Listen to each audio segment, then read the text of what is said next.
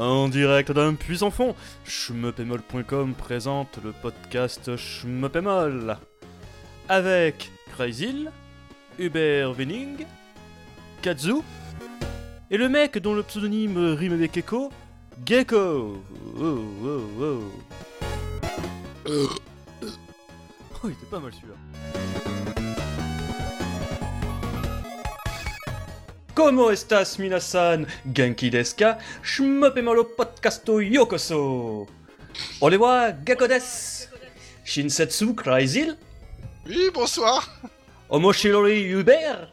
Watashi wa euh, Genki desu. Tsumetai Katsu?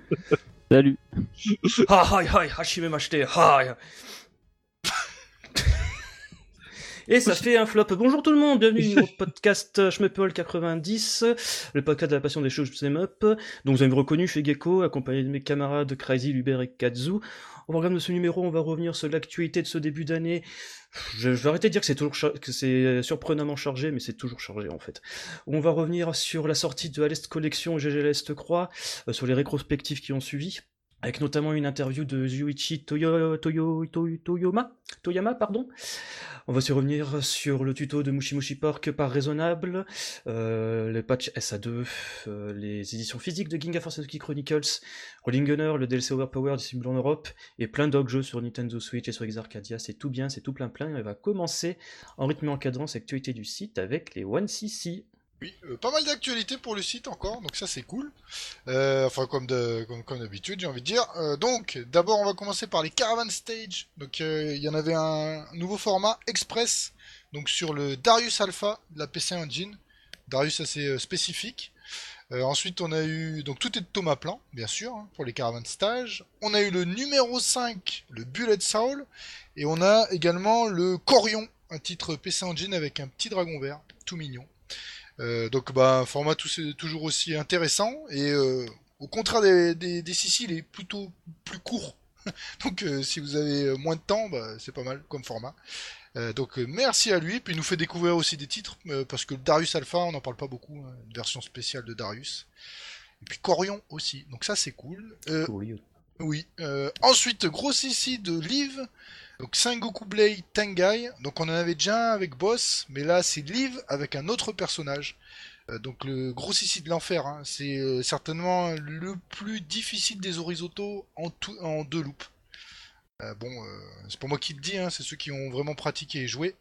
Il pardonne euh, aucune erreur, c'est un planning absolument terrible et il faut masse masse de try pour réussir à le faire. Donc bravo à Liv qui nous l'a commenté brillamment. Et ensuite on a le 239e One CC, Pouf, Aero Fighters avec Ad. Euh, donc euh, je sais pas si vous avez remarqué, mais on les a fait dans le désordre celui-là, les Aero Fighters. Oui, totalement, parce qu'on avait fait le troisième il n'y a pas si longtemps que ça, en fin Ouais. d'année. Troisième, le deuxième, euh, faut savoir que le premier c'est celui qu'on a essayé d'enregistrer en premier, donc ça remonte à quelques années. Oh merde. Mais on a Ça va, eu- on n'a pas du retard. Ouais, ça va. Mais en fait, le problème, c'est qu'on a eu des galères à chaque enregistrement.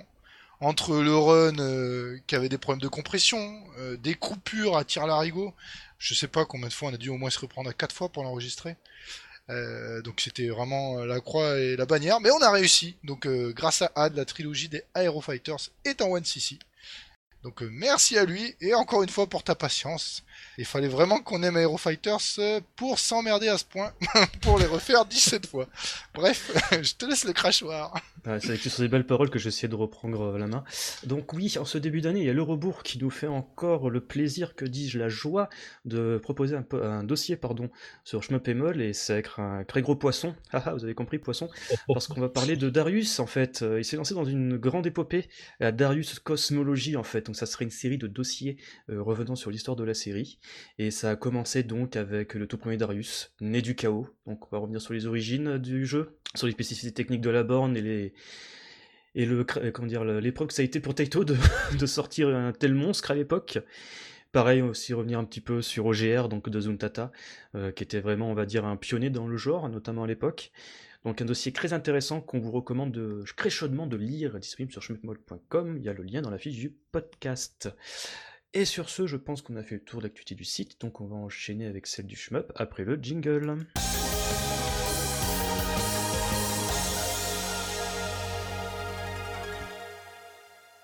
Et on attaque avec un tuto de Mushi Mushi Pork, n'est-ce pas Crazy Oui, euh, le mode Manpuku, donc c'est euh, sur shmup.com, donc c'est raisonnable, un des meilleurs joueurs français dans ce mode de jeu.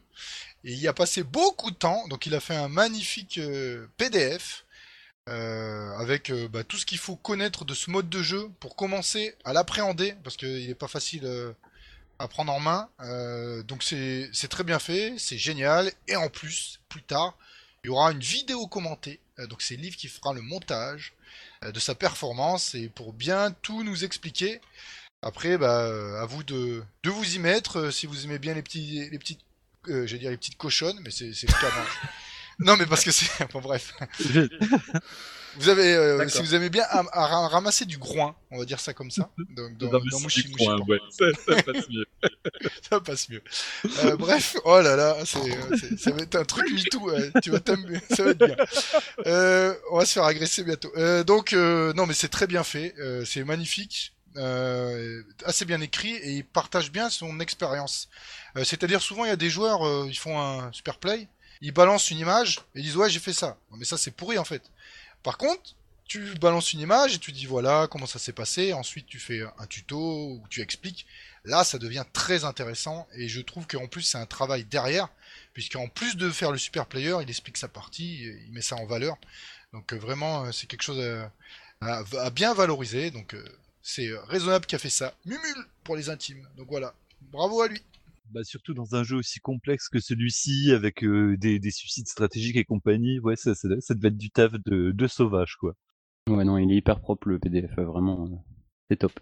Entièrement d'accord. Sur ce, on enchaîne avec Pinside Love qui ressort un MOOC. Vous vous souvenez des MOOC? Oh oui, mais oui. Bon. Euh, donc là, il s'agit du numéro 34 euh, qui va mettre euh, le jeu R-Type à l'honneur. Euh, donc on aura droit euh, dans ce numéro à une interview de Kazuma Kujo, qui était le producteur de R-Type Final. Euh, donc il n'y a pas beaucoup de jeux qui sont traités dans ce, dans ce MOOC, mais le programme a l'air assez intéressant, avec aussi du, Street of Rage 4 par exemple. Voilà, des choses très très sympas. Donc on c'est pour l'instant disponible, date de parution janvier 2021, donc c'est disponible. Et voilà. J'avoue, je, je, je l'ai reçu, je l'ai, je l'ai pas encore lu, donc je ferme ma bouche comme un, co- comme un vieux faible, mais Oui, tu me laisses galérer avec euh, la date de parution par rapport au podcast. Je voulais être sûr que c'était bon et toi tu l'as chez toi. Il a même pas Mais- ouvert en mais plus. c'est parce ça, que non, je franchement. c'est parce que je suis abonné en fait. Quand je l'ai reçu, j'ai cru que c'était une erreur, tu sais, parce que ça fait tellement longtemps, quoi. Mais ju- Mais- il est- Justement, il est sorti plutôt pour les abonnés, si j'avais bien suivi là sur Voilà, le oui, non, non, MO5. tu vois, c'est pour ça, je sais pas s'il est déjà sorti. Euh, il est disponible là. mais- J'ai euh, vérifié du coup, il est disponible. Mais ouais, du coup, là, voilà, je fais partie des privilégiés qui l'ont reçu tôt, qui ont même pas daigné, tu vois, le, le, le putain. Je suis une merde, je, je mérite pas ma place, je me casse, allez, adieu tout le monde. Le respect pour tes disparus. Mais reste ici, s'il te plaît, on a encore besoin de On a encore besoin de toi. Attends un petit peu avant de partir. Sur ce, on enchaîne avec la nouvelle fournée Arcade Archive de Hamster Corporation. Donc ce mois-ci, ce sera un petit peu court. Il y a eu la sortie de Mark Ham de Sunsoft, donc un jeu vieux de 1983, euh, le 10 décembre sur Nintendo Switch et le 17 décembre sur PlayStation 4. Donc toujours au tarot euh, de 6,99, 7 euros. Par contre, plus intéressant, et ça je pense que c'était un beau cadeau de Noël, c'était la sortie de Gradius Croix de Konami, donc le vieux shoot 89 euh, qui donne des sueurs froides à tout le monde, hein, notamment avec euh, le souvenir le labyrinthe avec les glaçons, je ne me souviens plus du nom exact. Crystal Labyrinthe. Merci bien Crazy, donc toujours disponible sur Nintendo Switch et PlayStation 4 depuis le 24 décembre, donc toujours au tarif de 9,99, euh, 6,99 pardon. Mais le truc très intéressant de ce portage-là, bon, c'est qu'en plus d'avoir euh, les new et les old versions, toutes ces itérations de ROM, il y a surtout la présence d'un edit mode. Et si j'ai bien suivi, ça n'a rien à voir avec le edit mode qu'il y avait dans le vieux portage PlayStation 2, euh, Gradius Croix et 4, sorti je crois euh, début 2000-2001, où là pour le coup, il y a vraiment plein d'options, on peut commencer n'importe quel stage, on peut même attaquer par exemple le cinquième ou le quatrième loop si on est suicidaire, on peut être en full power ou pas du tout, on peut même afficher la hitbox euh, de tous les éléments à l'écran, donc les ennemis, les obstacles et tout, bien sûr en temps réel, donc c'est vachement cool.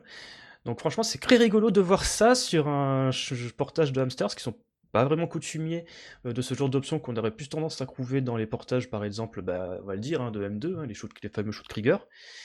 En tout cas, c'est très intéressant et je trouve, honnêtement, que c'est sans doute l'un des...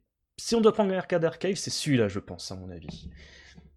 Non mais c'est pas mal, je savais même pas que ça existait, tu vois, euh, un edit euh, mode unique. Donc, euh, Ah, c'est unique à cette version-là. Ouais, Franchement, pour le coup, euh, c'est plutôt pas mal. Notamment si tu veux essayer de bien maîtriser le jeu sans pour autant te casser la tête contre un mur parce que fuck le cristal labyrinthe. Ouais, et puis il y a beaucoup de niveaux qui sont durs, quoi, dans celui-là. Bah, bah ouais.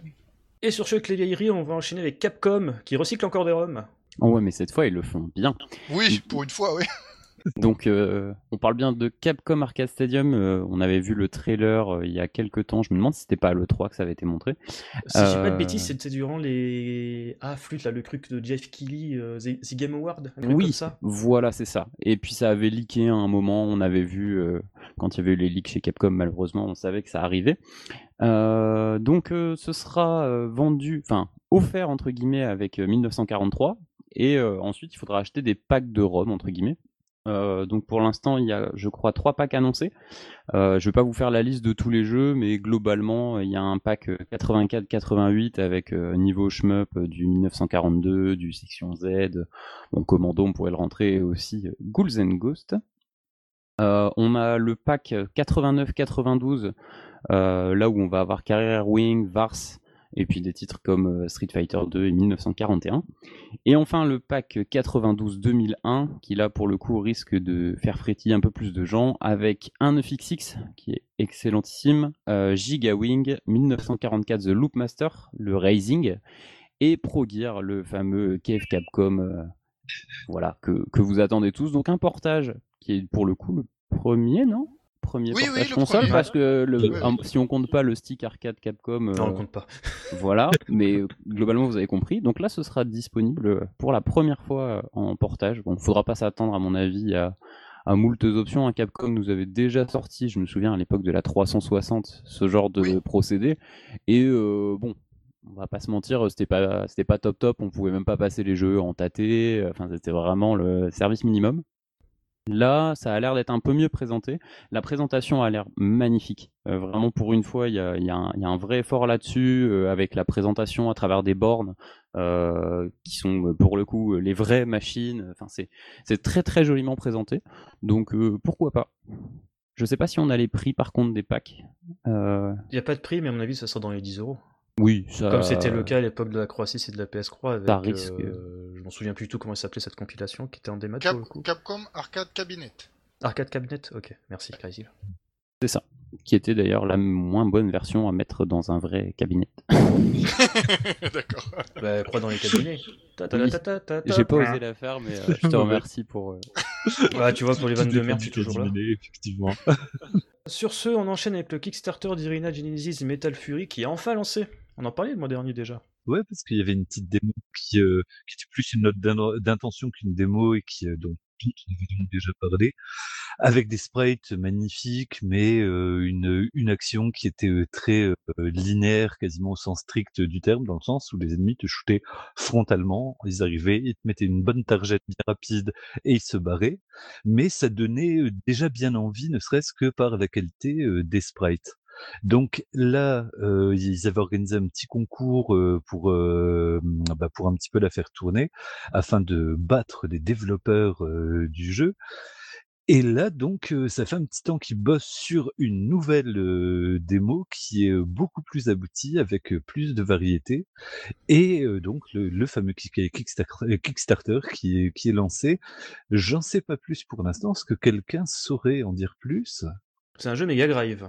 Oui, on parle bien d'un jeu Mega Drive. Alors, en dire plus, je sais pas, euh, mais en tout cas, c'est vrai que pour l'instant, sur le jeu, le fait de pouvoir poser les mains dessus, ça confirme à la fois que ben, c'est un vrai projet, que c'est sérieux. Bon, ça, on le savait, nous, on avait, vous avez parlé de la fois, on avait euh, vu la présentation des développeurs à la RGC. euh, c'est un jeu français, donc pareil, on a pu avoir les contacts avec White, White Ninja Studio, pardon.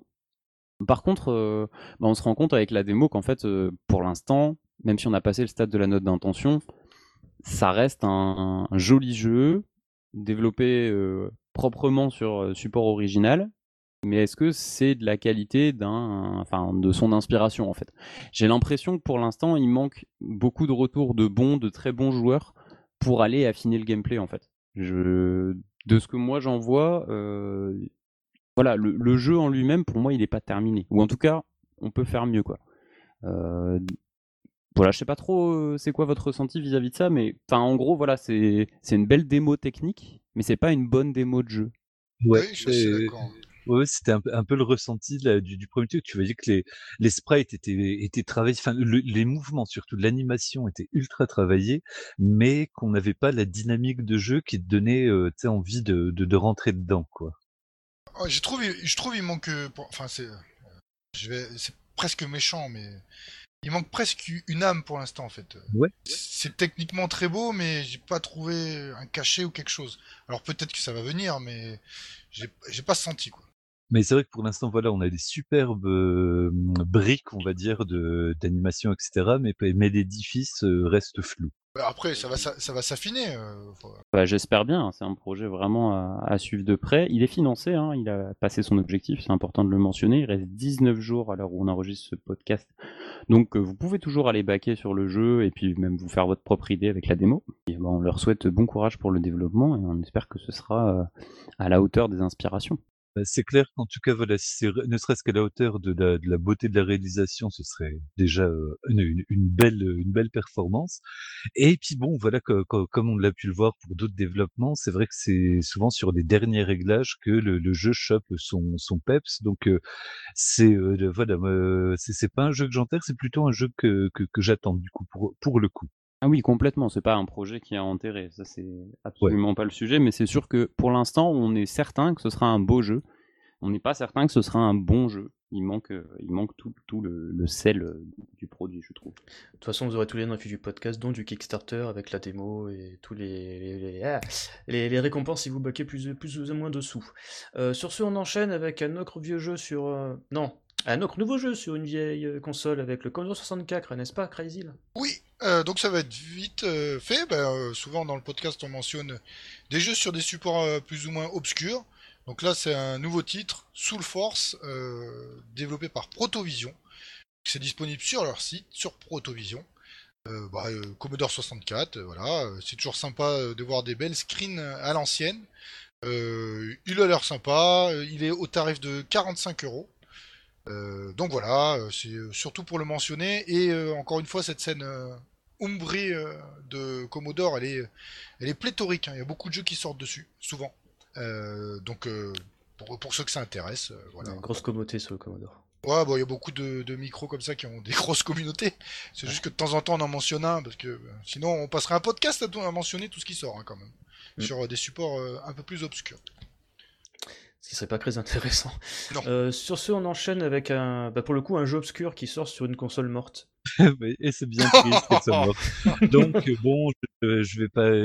J'avais préparé presque une diatribe contre Nintendo pour euh, le meurtre qu'ils ont fait de la 3DS, euh, leur, de la façon dont ils ont crucifié. elle a passé du temps en EHPAD. De, de, Oh. de, de- non, non, non, je, je, je trouve que c'est un scandale la façon dont ils ont bavé et craché sur leur 3D relief, mais ce n'est pas du tout le sujet, donc je vais fermer ma bouche et simplement dire que donc il y a Andros Lunos euh, 2 qui sort bah, sur ce support. Alors heureusement, il sort aussi sur des supports vivants comme la Switch et des supports semi-morts comme la Dreamcast. Mort vivant, disons, Ouais, vu qu'il y a quand même une bonne, euh, de- une bonne communauté. Donc, euh, bah, c'est la suite d'un jeu qui était sorti, euh, qui Sur coûtait un Neo. petit peu un rein sur Neo Geo en 92. Ça a l'air super beau. Les... C'est toujours la, la, la même de la, la même bande annonce euh, qui euh, qui tourne. J'ai pas pu en voir plus. Moi, c'est le- les visuels m'excitent, mais euh, voilà. Est-ce que ça a sa place sur 3DS Est-ce que c'est pas un ultime pied de nez pour dire Hey, on l'a tué et on va vous sortir un jeu qui est même pas adapté pour la console parce qu'on vous emmerde, parce qu'on vous déteste, vous avez dépensé vos sous dans notre console et on vous pisse à la gueule? Enfin, N'importe quoi. je, je me calme, je me calme. mais, surtout, j'ai une question très bête. Qui voulait une suite en gros du NOS Et surtout, pour qui Ah voulait ça sur Nintendo DS Alors là, je suis pas d'accord. Androdounos, il a ses fans sur Neo Geo, attention. Hein. Il y en a Ouais, qui ont beaucoup et apprécié. si ça avait été une cartouche Neo Geo annoncée, on aurait peut-être un peu moins fait la gueule. Faut- Exactement Oui, ça c'est sûr. Parce que la en 3DS, fait, c'est euh, clairement opportuniste. hein, C'est ça. Andro Dounos. Ah ouais, sur Neo Geo? Non, sur 3DS. Ah merde Ah Parce que Là, sinon, sinon on l'aurait précommandé comme des blaireaux. hein. Mais oui, mais évidemment, même chez Josh Prodor.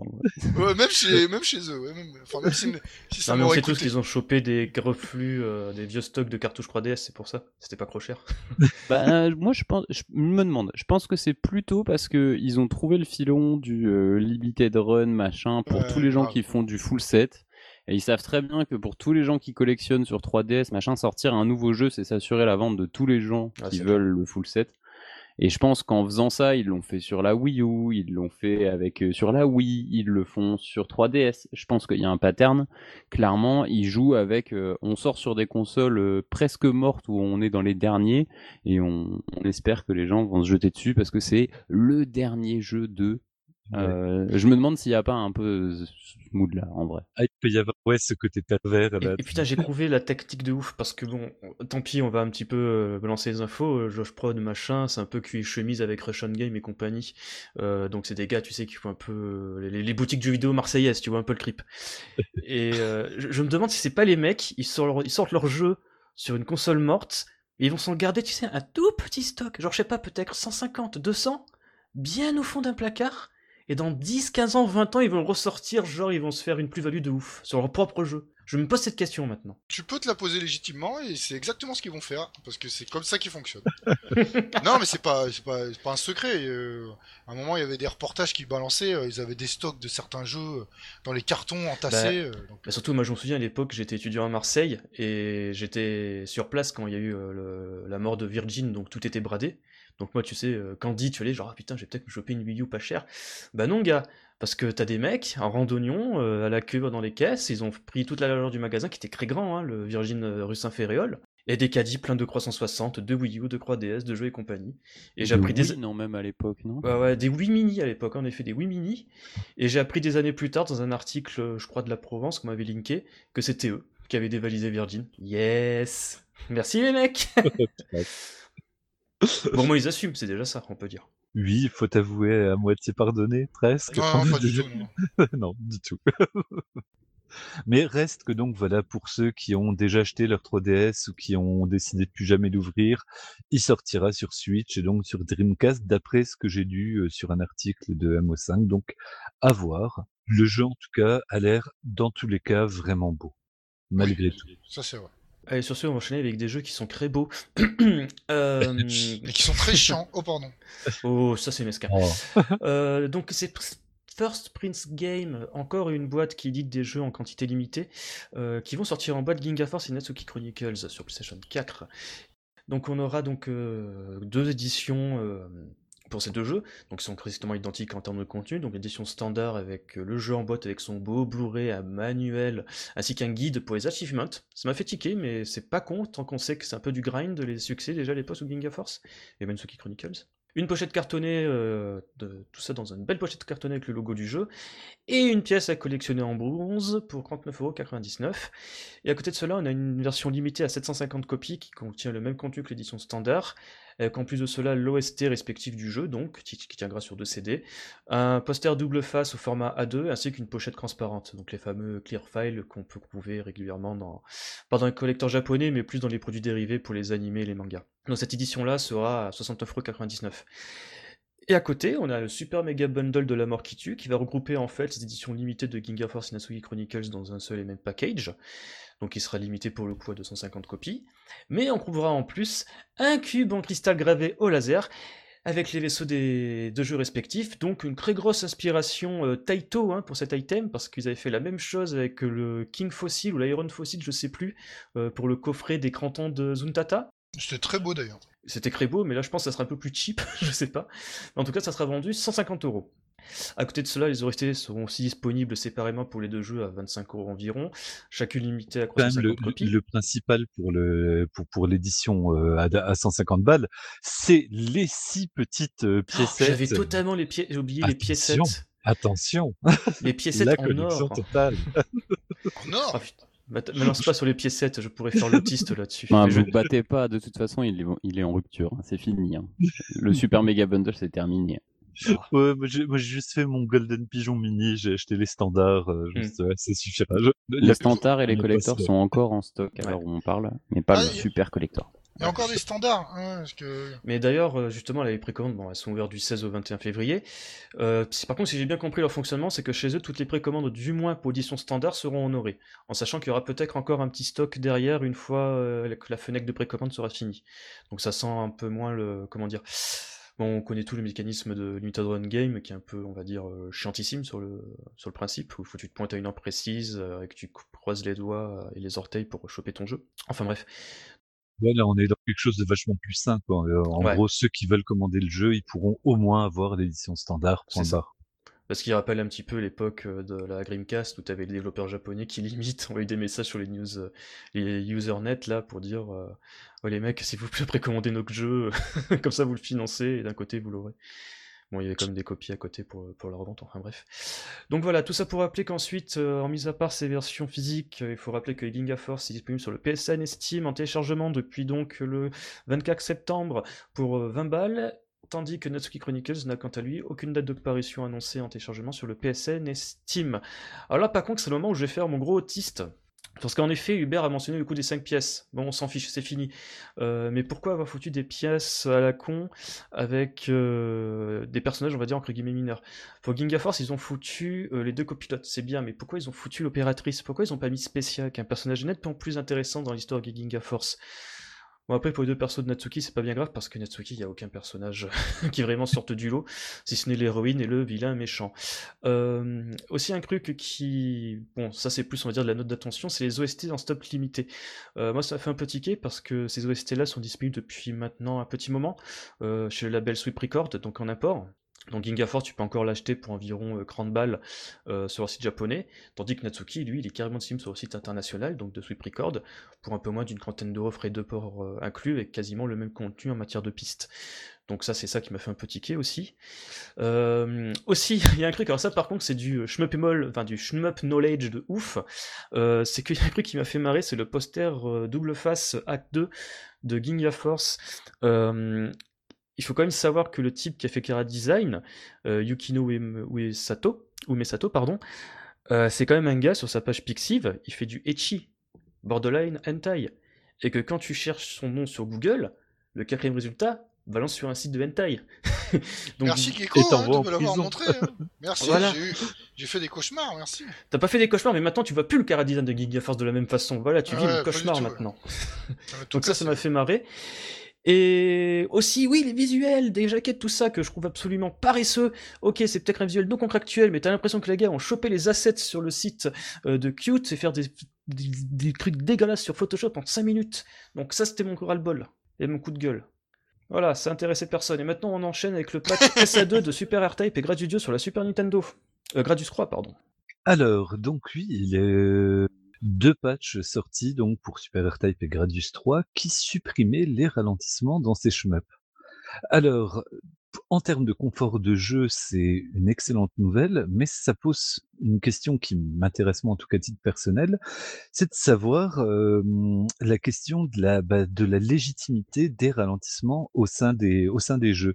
Est-ce qu'on corrige un jeu dans l'optique de le rendre plus confortable euh, Est-ce que, est-ce qu'en fait, est-ce que ça transforme le jeu?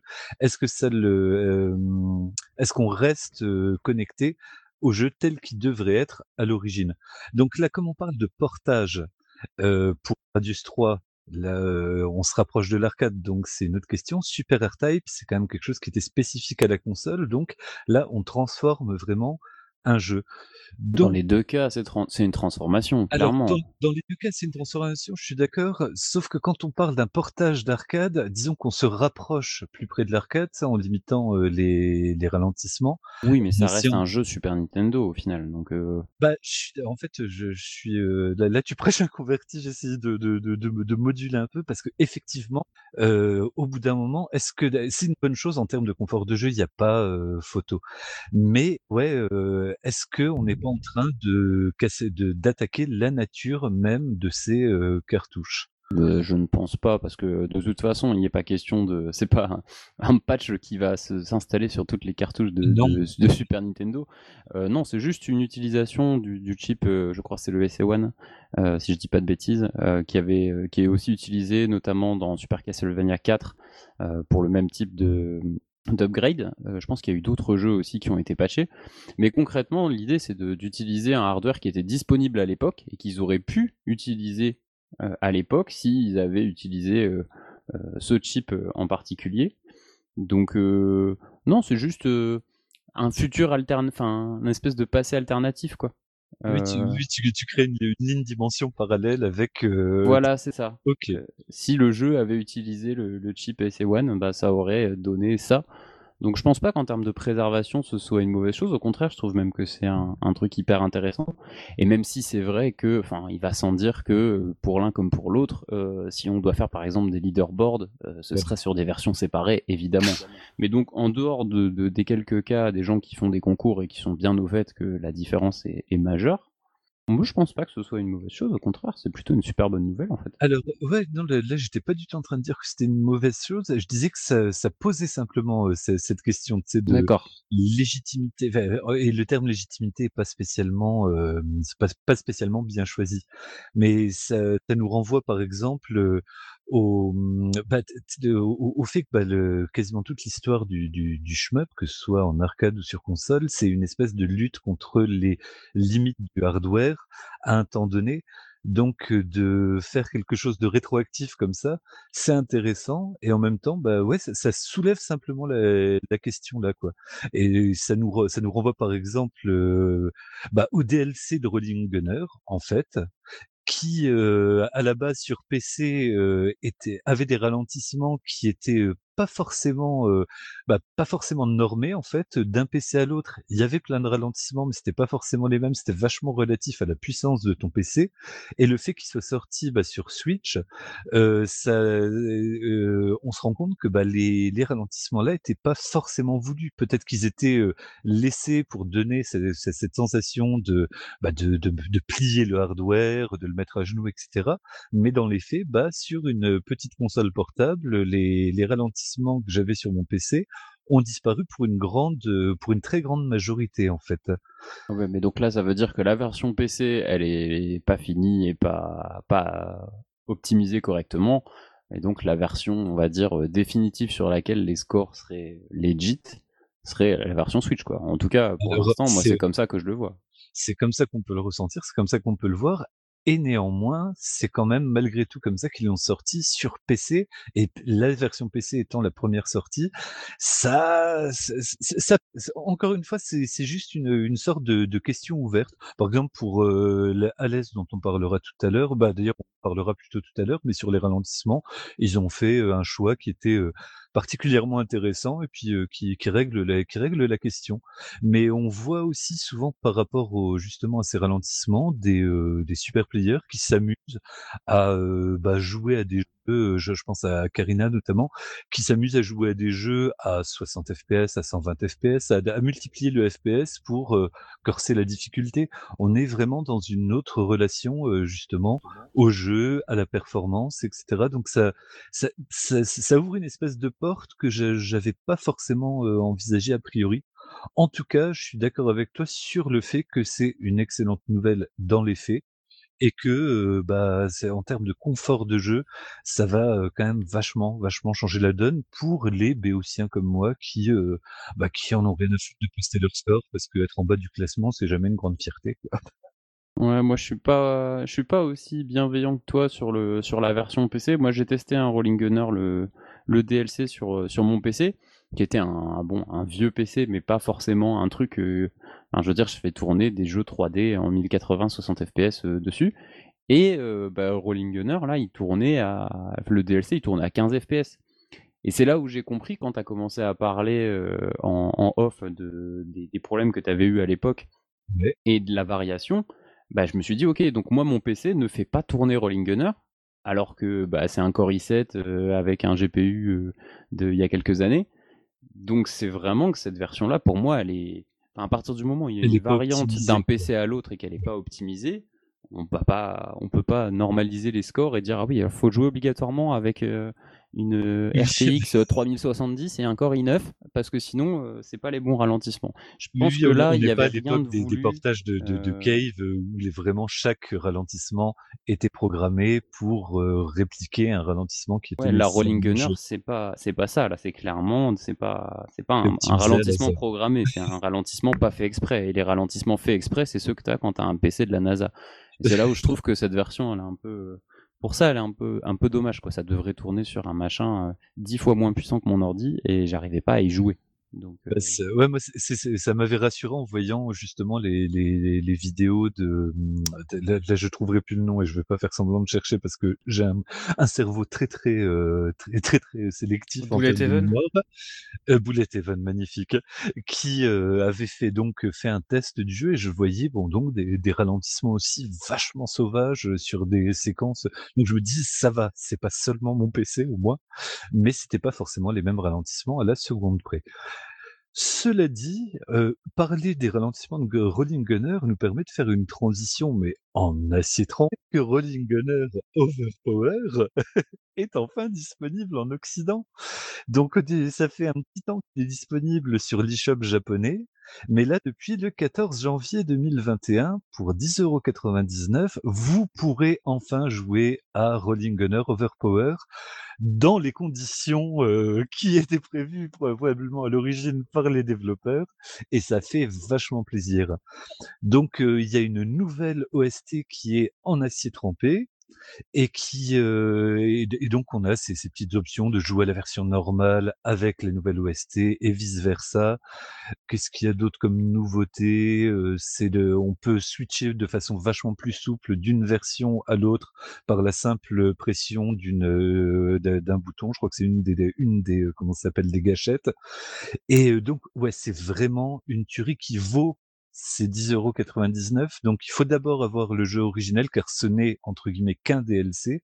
Mais pour ceux qui s'étaient cassés les dents à Rolling Gunner tout court, qui le trouvaient beau mais beaucoup trop dur, la version Overpower donne le sentiment de puissance et euh, de, de orgasmique qu'on peut attendre bah, des, euh, des euh, contemporains, peut-être avec un petit problème avec des guillemets de facilité, mais du coup ça permet de basculer sur des euh, bah, sur une étude plutôt du scoring et euh, vraiment 10,90 10,99 pour un DLC, ça fait un peu tiquer comme ça à l'oreille, mais ça les vaut mille fois.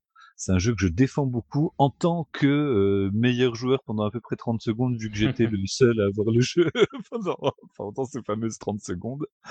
D'ailleurs, si vous, euh, si vous le souhaitez, vous pouvez voir mes super didactiques euh, de One CC que j'avais fait à cette époque, à, au début de l'époque troublée euh, du Covid, d'ailleurs, si mes souvenirs sont bons. Et a dans la fiche de l'émission sur schmepémol.com. Et sur ce, on va rester sur le créneau de la Switch et on va parler de E pour bien commencer l'année. Putain, ça rime. Alors, bah, justement, et donc qui tease, à, alors vraiment au compte-goutte, la euh, version 2 de Mekarit Steel Rondo, qui est déjà à la base une version 2 de, on va, on va dire, hein, de On va refaire l'historique. Non, sans, sans aller, ju- sans remonter euh, trop loin. Tu veux mais pas qu'on entre- remonte à Desaimon 2 ouais, c'est ça. non, on va, on- on va se contenter de Mekarit tout court, dans le sens où le contenu de jeu euh, entre Mekarit et Mekarit ici des styles Rondo est essentiellement le même. Il y a des, des avancées en termes de, de présentation, en termes de, mais ça, reste quand même euh, plutôt le même. Donc la V2, pour l'instant, il n'y a rien qui m'a sauté vraiment euh, de façon massive au visage, si ce n'est un petit, des, des, des, des petites touchettes de plastique, quoi, de, de cosmétiques, pardon, euh, le, vaisseau qui, des, des petits shaky cam quand il y a des grosses explosions, des choses comme ça, qui me semble n'étaient pas là à la base, mais encore une fois, là je me base que sur une mémoire qui, bah, qui est telle que vous la connaissez, c'est-à-dire très très très mauvaise. Reste que donc quand, comme ça fait un petit temps qu'il travaille sur la, la version Switch de ce jeu, il semblerait que la V2 donc de Mecharit Steel Rondo pourrait voir le jour euh, sur PC et devienne la nouvelle version de référence pour Hey. Bah, si je dis pas d'anneau, ça sera une mise à jour gratuite sur PC, comme il y a eu le cas pour euh, euh, Desatopia. Quand le jeu est sorti sur Switch, ils avaient fait quelques petits rajouts. Pas rajouts, mais justement plutôt que été ajouté dans la version PC. Donc il y a des fortes chances que ça soit un patch gratuit sur Mekaritz voilà pour vraiment basculer, pour vraiment tourner la page et faire en sorte que c'est, enfin c'est des, en fait c'est des corrections de de d'autistes, j'allais dire, mais vraiment de, de mecs qui a la tête dans le guidon et qui est en train vraiment de travailler, de, de peaufiner le truc. Donc bon, moi, moi c'est un secret pour personne, je l'attends comme le Messi malgré le fait que j'ai beaucoup beaucoup beaucoup joué sur PC et donc bon bah voilà, ça approche, il le dit, il le répète, il le poste. Ce sera que pour le plaisir de voir le nouveau vaisseau, les nouveaux ennemis sans doute, peut-être un ou deux boss en plus. Euh, ouais, bah, ça je pense, bah, déjà rien que ça, moi je, je, prends, hein, étrangement, je prends. Pareil. Euh, sur ce, on enchaîne avec le remake de Missile Dancer qui est daté sur Switch en Occident. C'était bien Missile Dancer sur mobile et PC, mais moche. Ben oui, en fait, c'était c'était vraiment bien. D'ailleurs, bon, alors Terror in Game, il y a toujours euh, ce, ce petit problème, je trouve, de design un petit peu rude euh, là-dedans, mais euh, bah, donc c'est un gars solo hein, pour le coup, hein, bah Ouais, ouais, c'est ça, c'est ça qu'il faut pas oublier quand on quand on parle de ces jeux, c'est qu'il est vraiment tout seul. Et là, la version, bah, suite, la version, le remake qui est annoncé est vraiment qui est de, qui devrait sortir donc, qui devrait être sorti, pardon, le 21 le janvier. 21 janvier qui est sorti parce qu'en fait je l'ai testé tout à l'heure. bah oui. Donc le jeu, pour rappel, est centré autour du lock. Avec un bouton, vous avez un tir frontal et donc un lock sur une zone clairement délimitée euh, par euh, voilà par un cercle hein, à l'écran, qui vous encourage bah, à la prise de risque au corps à corps. Et euh, c'est surtout donc vos, vos missiles qui, une fois vous avez locké suffisamment d'ennemis quand vous relâchez le bouton, bah, qui sont destructeurs. Le tir frontal est en plus un tir de, nettoyage un petit peu rapide. Les ennemis ont aussi des missiles, ce qui justifie vachement le côté dancer du titre, parce que voilà, il faut jouer de l'esquive, de, de, l'esquive sur le long terme. On va dire, ils vous lâchent pas, ils lâchent pas l'affaire rapidement ces missiles. Donc c'est plutôt, plutôt beau en fait. C'était malgré le fait que bon, on est beaucoup dans des voilà des designs de d'ailerons, de, de, de, triangles, mais je serais curieux de savoir chez qui il a concra... enfin, quel mec il a, il a pris en concret là, pour bosser sur l'Express, parce que ça me rappelle énormément le style des Triangle Service. Euh, j'ai pas, noté, j'ai pas, j'ai pas trouvé l'info, c'est mollement et je l'ai pas trouvé en fait. Mais euh, on, a, on peut remarquer que dans le remake, il y a une espèce de, euh, de gadget euh, sous, M, sous M2, on va dire, qui sont pas dégueux. Par exemple, une petite map euh, des ennemis, les, les, points qui te restent à torcher en attendant de, débloquer une vie, une image grossière, on va dire, du boss que tu es en train de tabasser. Donc vraiment une espèce de leçon, tirée de la présence des, bah, des, bah, M2 Shoot Trigger. Donc c'est des gâteries qui sont pas dégueux, pas forcément nécessaires pour ceux que j'ai vus, mais qui, euh, bah, qui font plaisir à, voir. C'est cool que ce soit là. En plus, ça pourra se jouer en tâté. Ça va rejustifier euh, le, de dépoussiérer mon flip grip que j'avais acheté euh, à l'époque pour Crimson Clover. Donc ouais, bah, c'est, c'est un jeu qui, alors il est vendu à 9,99 si je dis pas de bêtises et bah, il les vaut a priori. C'est assez, cossu et c'est plutôt du bon, quoi. De toute façon, si vous avez envie d'essayer, on va dire sans mettre dessous, pour voir si le jeu vous plaît de base, je crois qu'il est disponible pour, littéralement 4 euros sur Steam. pareil sur téléphone, je crois même qu'il est gratuit sur téléphone si je dis pas de bêtises, enfin du moins les deux mmh. premiers niveaux. Ouais, ouais, là, là j'échine un petit peu. Voilà, la première version se, se trouve pour beaucoup moins, mais le, le entre la première et la deuxième est vraiment, enfin, il y a rien, il y a rien de commun quoi. La deuxième version est belle, la première est, ouais, est moche, on peut le dire. En parlant de mocheté, euh... ah, c'est beau, c'est magnifique. C'est fin, ça se mange sans flingue, prends ta fin. Parce qu'il y a un nouveau jeu Terrarine qui va sortir, donc qui sort le 22 janvier. Donc là, pour le coup, euh, de vu les dates d'enregistrement, je n'ai pas encore pu l'essayer en cachette. Si ce n'est qu'il y a une démo qui a été mise en place euh, il y a quelque temps qui propose un, caravan, un caravan stage complet. Alors, on va pas se cacher, ça pique les yeux. Ça fait un petit peu mal aux yeux euh, parce que bah, c'est des, des, des designs vraiment euh, cubiques. euh, ça, ça, voilà, on a l'impression que ça a été fait avec des Lego, quoi. Mais euh, non, mais honnêtement, voilà, c'est c'est pas c'est pas très beau. Par contre, il y a une belle dynamique de jeu qui fait que c'est très très jouissif en main. Après, est-ce qu'il y a la richesse des Caravan Stage? Il faut vraiment revenir et revenir et revenir dessus pour euh, trouver tous les petits secrets. Il y en a quelques-uns, les, les, les classiques d'un ennemi qui est en quatre parties, qui vous encercle, qu'il faut tuer de l'intérieur. C'est, c'est les, les, voilà, les, les, euh, les, les archétypes du Caravan Stage sont là. Euh, c'est la sympathique, ça donne plutôt un, euh, bah, ça donne plutôt envie de s'y frotter en fait. Ce, ce petit caravan stage qu'il a, qu'il a laissé bah, gratos pendant un, pendant un petit temps, qui est encore disponible là.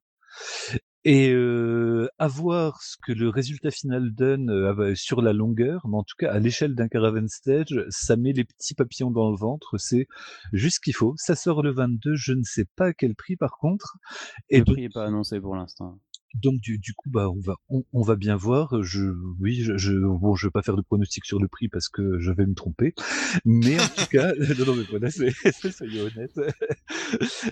euh, en tout cas c'est c'est pareil c'est un jeu en, fait Terrarine je trouve qu'il a le sens du, rythme du jeu et que quand il bosse sur un jeu il est il, voilà c'est bah, souvent on va, le redire encore une fois, mais c'est sans méchanceté aucune, ça pique les yeux, il faut un petit temps d'adaptation, mais une manette en main, le jeu se justifie vraiment. Et là, pour le peu que j'ai vu de Raging Blasters, euh, ça, a l'air d'être vraiment le cas.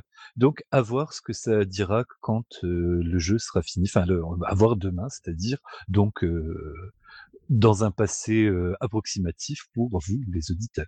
Mmh. Vous, les gens du futur, dites-nous combien ça coûte.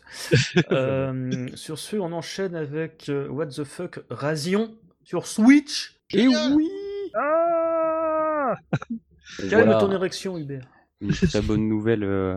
Après la sortie de Gunlord X sur Switch qui était vendu je crois 9,99 et qui était un portage absolument fabuleux des jeux de chez NG Dev Team qu'on ne peut pas acheter parce qu'ils font pas de reprint quand c'est pas beaucoup trop cher. Ou alors il faut être tellement rapide qu'on ra qu rate les reprints. Qu'on rate les reprints, pardon. Oui, oui, et puis qu'on n'a pas toujours 500 balles de côté pour claquer sur une précommande. Exactement. Il n'a pas 500 balles de, côté pour claquer sur un jeu euh, dont il n'a pas le hardware, vraiment. Hein. Mais c'est un financement sur l'avenir. Au lieu d'acheter des parts totales, achète des MVS.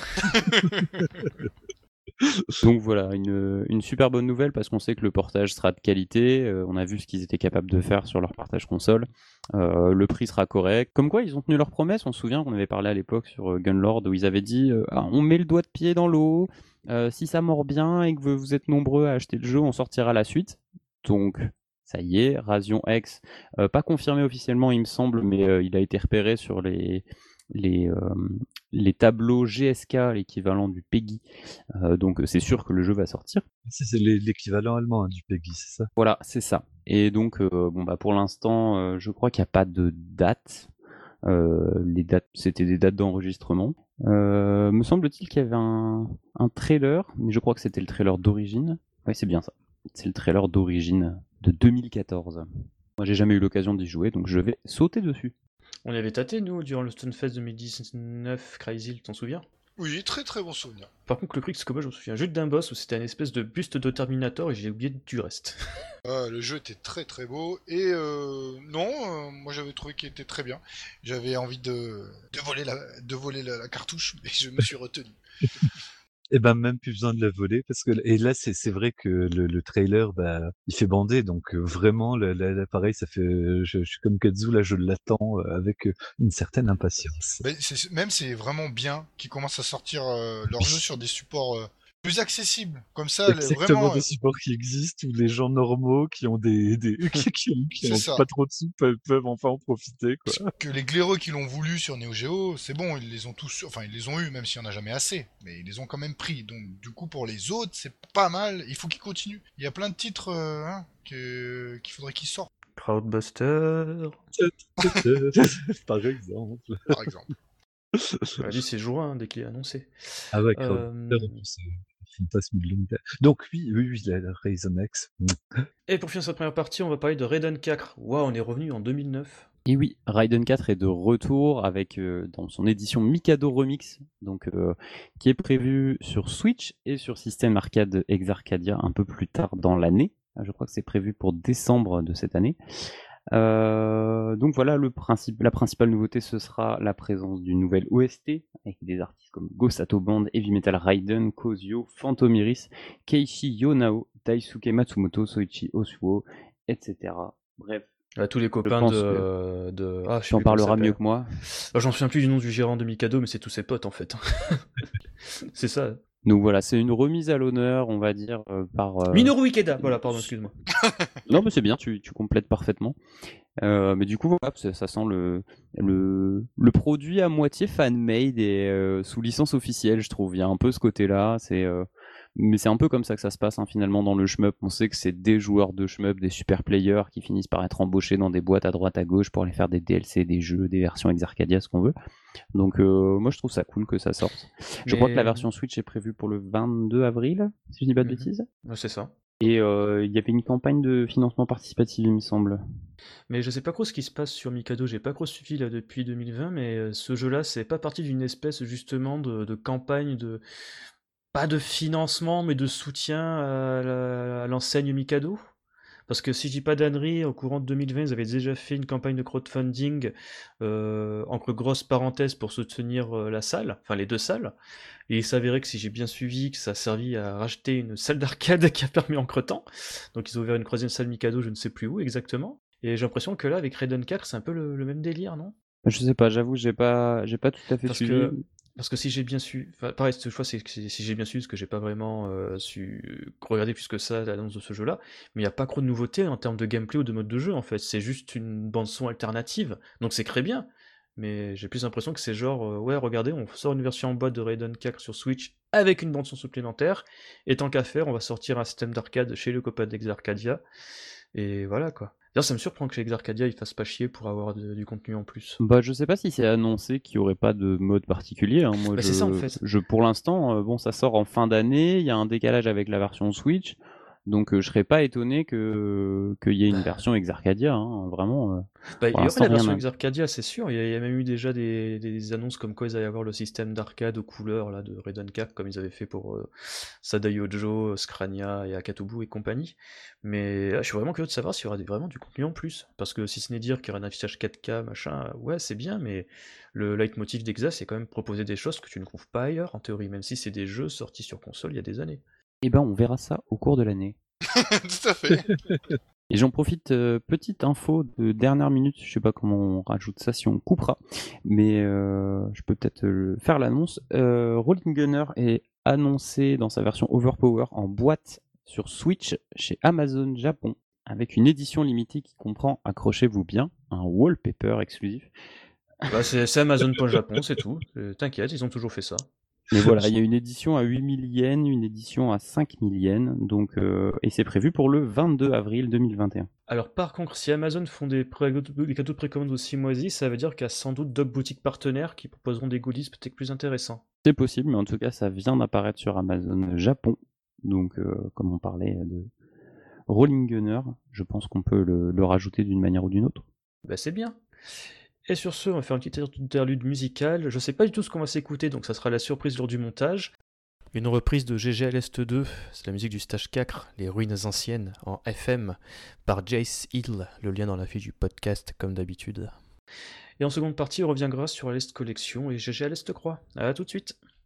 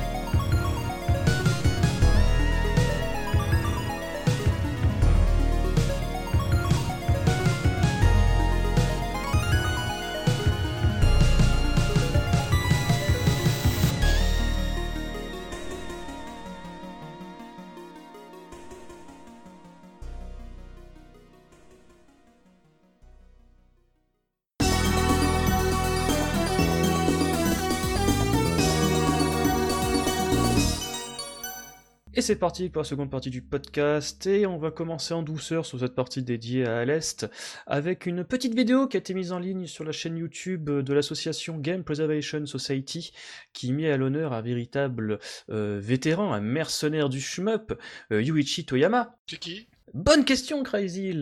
Euh, ce type, c'est un cinglé. Euh, on va pas non plus cross-spoiler la vidéo, parce qu'on va mettre le lien dans la fiche de l'émission. C'est un type qui, au milieu des années 80 et fin 80, en fait, a été employé chez Technosoft et euh, Compile. Donc chez Technosoft, il a fait. euh, bon, c'est pas non plus. Il a pas fait des gros jeux là-bas à l'époque. en- C'était encore des- une boîte très axée sur les jeux microcomputers, en fait.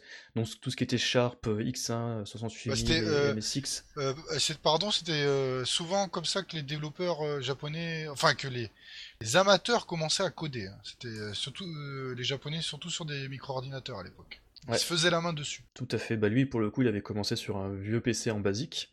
Donc c'était fait embauché chez Technosoft euh, en sortie de- du lycée, à peu de choses près. Donc il a fait le jeu euh, Herzorg, qui est en fait un espèce de, de RTS à valeur, entre guillemets. Donc il a repris les principes euh, d'un jeu Apple II, où il a juste changé l'orientation de l'écran et rajouté une composante multijoueur. Il avait fait aussi à côté euh, un autre petit jeu euh, Feedback de souvenir, euh, qui est en fait grosso merdo un shoot en 3D façon Space arrière, donc sur MSX. Donc petite prouesse quand même pour faire un jeu fluide sur ce vieux PC là. Après il est allé voir Compile, euh, où il a bossé euh, dans l'entrée de jeu euh, sur un certain Moucha à l'Est. Donc d'ailleurs il y a une super anecdote qui m'a totalement fait tomber de mon siège, à savoir qu'à la base, quand il a été embauché, donc c'était l'un des premiers à toucher au hardware de la Mega Drive, donc à se faire la main sur la puce euh, euh, 6800. Et donc, euh, l'un des premiers projets sur Mega Drive, c'était un portage de À l'Est 2. Donc ça, j'étais pas du tout au courant. Et qu'à l'époque, euh, ils voulaient rajouter comme euh, nouveauté dans ce portage-là, en fait, euh, un truc qu'ils avaient beaucoup aimé dans Image Fight, donc à savoir le fait de pouvoir changer la vitesse du vaisseau à la volée. Ben, pour l'Est 2, ils voulaient proposer aux joueurs de changer la vitesse du scrolling à la volée. donc voilà, c'est plein de petits trucs comme ça. Donc bien entendu, le projet a été squeezé par ces gars qui n'étaient pas intéressés. Euh, pareil sur Musha à l'origine, parce qu'à la base, les mecs sont partis d'un délire de genre ouais, ça serait marrant de faire un shmup euh, dans l'époque du Sengoku là avec Oda Nobunaga, Obu- Nobunaga et Hideyoshi euh, dans des mechas façon tu sais dans le, le Musha Gundam, genre de conneries comme ça. Et t'as un des gars qui a fait non mais en fait il faut qu'on le fasse.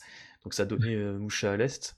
Oui, surtout que c'était parti ouais, d'une petite conversation de café, quoi. Puis au final, ouais, non, mais finalement, tu vas le faire. euh, C'est ça. C'est juste du génie, quoi. C'est- En fait, c'est plein de petits trucs comme ça, en fait, son parcours. Après, il est allé faire, euh, euh, à l'époque, justement, de Moucha à l'Est, il y avait un rapprochement entre Naxat et Compile, donc il est parti euh, euh, réaliser euh, Spriggan, donc Ah. sur PC Engine. Ensuite, il fallait faire aussi Spriggan 2, donc Spriggan Mark II. Euh, justement, à l'époque, il avait adoré Assault Suite Leinos sur Mega Drive de Masaya, donc notamment toutes toutes petites composantes scénaristiques, donc il a poussé le fait que dans Spriggan 2, il y ait des petites scénettes avec des, des digits vocales, plein de choses comme ça. Bon, après, l'histoire, pour ceux qui connaissent un petit peu justement euh, l'époque, on va dire, euh, euh, début 90 avec euh, l'éclatement de Toa Plan, savent que la même période, bah, il y a Rising qui a été fondé, bah, justement. Après ce Mark, Spriggan Mark II, il a voulu voir le domaine de l'arcade. Il a quitté Compile pour les rejoindre deux employés de Naxat chez qui il pensait qu'il allait bosser. Finalement, non. Avec ces deux mecs-là, ils ont fondé Rising. Et après, on connaît l'histoire. Hein. Mao Daisakusen, Shimpu Mao. Euh, ce qui est rigolo, c'est la... Daisakusen. Euh, c'est Great Mao no Daisekusen, mais avant il avait surtout euh, Tsukugu Lentai, qui à la base devait être un jeu en full 3D, mais il s'est cassé les dents parce que la 3D euh, c'était pas son fort. Il est très bien comme ça. Exactement, il a bien fait. Bah ouais, mais ce qui est marrant c'est qu'à la base ils ont vu entre temps que Restorm était sorti, donc ils ont fait merde, on peut pas rivaliser. Donc vite on va essayer de le refaire au maximum en 2D avec des composantes un petit peu 3D là, qu'on garde cet ADN d'origine. Bah, c'est c'est l'humilité du mec qui est marrant. C'est oui, alors là, ouais, finalement, j'ai fait euh, un des meilleurs jeux du monde, mais euh, j'étais pas trop sûr de moi. Enfin, il est, il est- il est- je trouve qu'il est vraiment génial dans sa façon de raconter le truc, avec Ouais, euh, ouais. de toute façon débonnaire. Tu oui, bon, oui, j'ai fait ça. Mais quand, mais quand même, tu le sens qu'il est un peu meurtri parce que quand même, il dit que c'était limite un aveu d'échec. Il a essayé de faire un jeu PlayStation à l'époque et qui a été abandonné tout en 3D. Donc euh, ouais, il était vraiment euh, sur le carreau quoi. Donc je pense même que dans l'interview de Souvenir, il avait dit qu'il avait quitté tout ce qui était euh, direction et design pour s'en concentrer justement sur la programmation des jeux 2D. Et c'est là, en effet, Crazy que Le jeu de mon cœur, Daimao. Daimao Great Mao Daisakusen qui fit son dernier jeu en 2D qu'il a programmé, dernier jeu tout court d'ailleurs. Oh, je le remercierai jamais assez pour avoir fait celui-là. Purée. Mais dis-toi qu'il l'a fait au bout de la vie, quoi. C'était euh, genre, genre pour, se, pour penser ses blessures de pas avoir réussi à basculer à la 3D, quoi. Ah, bah quelle, quelle joie, c'est un des plus beaux jeux en 2D. c'est pas fou. Ce qui est fou, c'est quand même, tu sens que euh, Great Maul Sakusen, c'est un petit peu, tu vois, la quintessence de Rising, parce qu'après, même si Brave Blade est sympa, c'est pas sur le même, euh, on va dire, échelle de grandeur. Ouais. Bon, ouais, euh, ouais, par contre, euh, alors le reportage est super. Anglophone, euh, bah, s'abstenir. non anglophone, pardon. francophone, ouais, c'est- anglophobe, s'abstenir. Ouais, plutôt anglophobe, ouais. Parce que là, euh, il parle en japonais, traduit en anglais. Bon, on a les sous-titres, ok. Ceux qui maîtrisent, ça va, mais euh, bon. Alors là, justement, à ce sujet-là, j'ai une bonne nouvelle. Sur Twitter, ils ont expliqué qu'ils avaient une traduction française en cours des sous-titres. Ah bah super. Magnifique. Et ce qui est pas étonnant, parce que je crois l'un des cofondateurs de la Game Preservation Society, c'est Joseph Louis Redon, quelque chose comme ça. Et c'est Oui. un francophone, c'est un français de base. D'accord. Donc c'est pas très étonnant. Après, c'est souvent en anglais quand même. Euh, si vous aimez le shmup, euh, il y a beaucoup de choses qui sont en anglais quand même. hein. Euh, mais c'est jamais. C'est très bien une traduction. Ça fera là, déjà de, de partir d'un truc qui est en full japonais et de cette fait chier à le traduire de façon clean en anglais, c'est cool. Ouais, de l'anglais, ouais. c'est facile de basculer en français quand t'es un petit peu fan et puis que t'as du temps devant toi. Et la chaîne là, je trouve qu'elle est très prometteuse. J'étais tombé sur la vidéo précédente euh, qui est de- où les, les, les mecs parlaient des, des choses qui étaient vraiment cachées dans, dans, dans les replis du code, dans les dans les zones euh, dans les zones grises des PCB, enfin des les, les personnages qui n'apparaissent pas dans le jeu, mais où il y a des planches complètes de sprites euh, Mhm. qui, qui étaient là, des, jeux cachés complètement, un petit faux jeu de combat dans, dans un jeu euh, qui à la base était un puzzle game. Enfin, vraiment, la- la- déjà la première vidéo, c'était 40 minutes de bonheur. Là, c'est là la deuxième et donc la dernière sortie. euh, qui, bah, qui est un orgasme sur pattes, donc je suis vraiment impatient de, de, de voir ce que, ce que ça va donner. Ça, ça promet du très très très très bon cette Mhm. chaîne. En plus, qu'il y a une grosse vibe archipel, hein, pour ceux qui connaissent sur YouTube. En tout cas, les liens sont sur la fiche du podcast sur Schmeppemol. Et je pense que là, c'est une belle introduction. Donc, on a parlé un peu de d'Alest et tout, de compile. Pour enchaîner quand même sur le gros morceau de cette émission, euh, le jeu qui, je pense, a ravivé l'intérêt du genre pour pas mal d'entre nous autour de cette table, je parle pas de moi notamment, euh, Alest Collection et GG Alest Croire. il craque. Il craque, il craque. Donc par où on attaque ce monstre en fait, bizarrement, parce que ce qui Oh, est censé être une compilation, on va dire limite, ouais, bof, on s'en fiche, est devenu quand même un truc vachement cool. Oh, c'est pas un monstre quand même, attention. hein. Euh, Non, je suis pas d'accord. Euh, si euh, quelqu'un qui aime pas le shmup, il commence par celui-là, ça va lui faire un choc quand même. Hein. Ah bah c'est sûr, c'est clair que c'est pas du Super à l'Est, du Moucha à l'Est, du Spriggan et compagnie, mais quand même pour des jeux qui entre guillemets peuvent paraître plus mal aimés pour des joueurs euh, plus jeunes, euh, ça reste mine de rien bigrement intéressant comme Ah oui. à la série. Bah déjà, euh, je, je voudrais juste en, en introduction, je me posais une question, je crois au dernier podcast euh, ou peut-être en privé, en MP, je sais plus. C'est quelle, était l'intention derrière GG à l'Est 3 Donc, on va revenir dessus dans le détail, mais je me disais, est-ce que le but c'est de prolonger la série des GG à l'Est et de faire une sorte de timeline temporelle euh, alternative où il y aurait un 3 qui est sorti, qui serait sorti dans les années 90 et compagnie? Et en fait, ou bien est-ce que c'est un jeu qui euh, se revendique d'être un jeu contemporain aujourd'hui, euh, fort de toute l'histoire du shmup? Eh ben, c'est un peu des deux.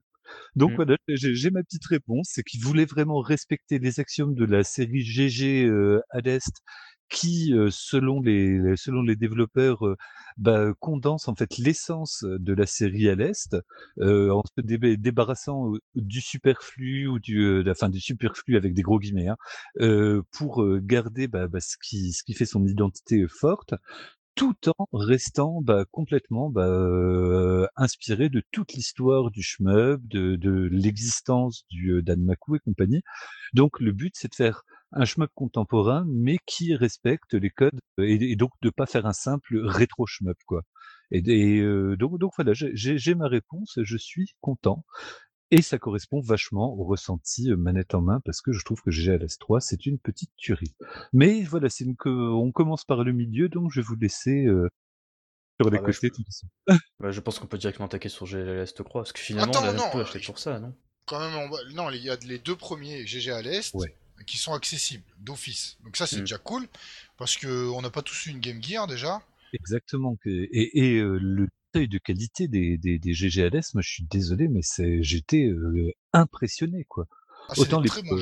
Ah oui, voilà, c'est pas des euh, voilà, c'est pas des versions portables, c'est pas un os à ronger quoi. Ils ont certes été développés euh, sur le fil du rasoir très très rapidement chacun. Je crois que c'est six mois, douche comprise, pour chacun des deux jeux, mais c'est ils sont ils sont ultra solides et le bond de, de maîtrise de la Game Gear entre le premier et le deuxième est ultra ultra marqué parce que bon le premier il est un, il un petit peu froid voilà il est un, il est un peu raide voilà. Mais même le premier moi qui avais jamais touché au vieux à l'est du coup je me suis retrouvé bah quand même quand même bien impressionné quoi c'est, ils, ils, sont beaux ils, sont bien ils sont jouissifs et ils sont accessibles parce que quand surtout tu le premier commences... le premier la première partie tu peux aller au boss de fin et après tu crèves un petit peu oui, ouais, tu le, peux le, le, créditer en une seule partie le premier. Ouais, Dans les difficultés normales, hein, j'entends. quand je parle de facilité, on est d'accord qu'on parle d'un gars qui ne finit aucun jeu. Hein. Euh, donc euh, voilà, je parle de facilité, de prise en main. Là, là, c'est vrai qu'on peut arriver au 4, 5e euh, de, plutôt facilement. Mais donc il n'y a pas ce côté ultra euh, râpeux que tu peux avoir quand tu prends le à l'est, euh, le tout premier à l'est en main, et Ah où oui. bah voilà, tu vois pas la fin du premier stage parce que t'as pas compris comment tu t'étais fait défoncer de partout, et qu'il te faut quelques parties pour euh, comprendre que le rythme, ouais voilà, tu peux pas bailler un petit coup euh, dans, dans le début de partie, non c'est tout de suite, euh, on poutre tout de suite, on comprend le système, faut le choper à la volée, les les, les power vont vers le haut de l'écran, donc faut ça. les choper à la volée, mais savoir d'où viennent les ennemis et compagnie. Là, GG à l'Est est quand même vachement plus euh, friendly, on va dire. Et après, il y a des modes de difficulté supérieurs où ça ressemble à du Danmaku. Hein. Dans les ceux déjà, les premiers, les deux premiers GG à l'est en... sur la Game Gear. Hein.